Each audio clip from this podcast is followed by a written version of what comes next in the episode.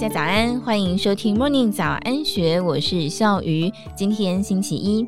今年二月份以来，Netflix 动作频频，一边大动作开闸寄生账号，同时又在全球三十多个国家或是地区调降订阅费用。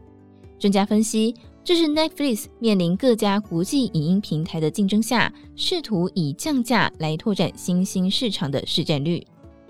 根据二零二二年四月份 Netflix 公布的第一季财报显示，Netflix 整体订阅户减少了百分之三点一八，是十年来第一次流失用户。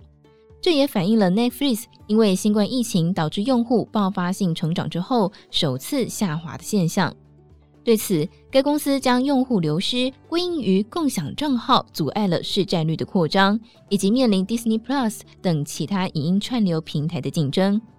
由于 Netflix 主要的营收是来自于订阅费用，如何挽回老客户，并且让订户数持续成长，将会是 Netflix 在后疫情时代的新挑战。为了挽回订户数，Netflix 在去年十一月份起，在十二个国家推出含有广告的低价方案，其在美国地区的定价是每个月六点九九美元，比没有广告的基本方案便宜大约百分之三十。从今年二月份以来，Netflix 又开始严抓寄生账号，同时在全球三十多国调降订阅费用。尽管 Netflix 知道打击寄生账号的行为可能会引发退订潮，但是仍然希望能够透过优质的内容来留下订户。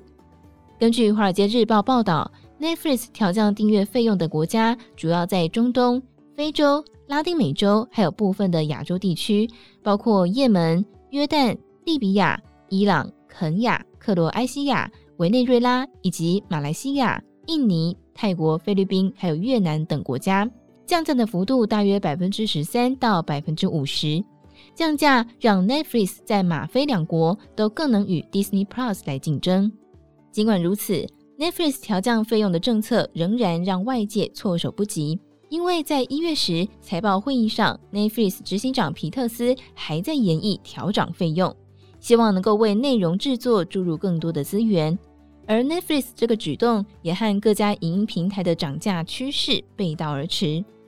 华尔街日报分析，Netflix 降价的现象反映了这些国际影音巨头们仍然在试探何种定价最能够提升用户数，增加海外收入。并且在摸索如何适应越发激烈的竞争环境，以及用户不断变化的收视习惯。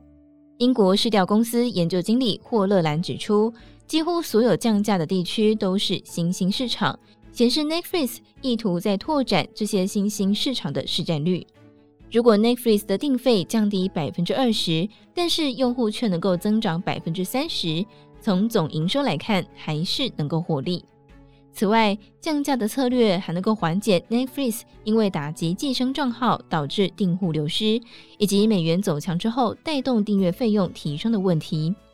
英国另一家市调公司的资深分析师汤姆·哈林顿，则是将 Netflix 的降价策略解读为，这是 Netflix 在全球推出一致的定价之后，因应各个市场的需求而做的调整，反映出 Netflix 对全球各市场有更加深入的了解。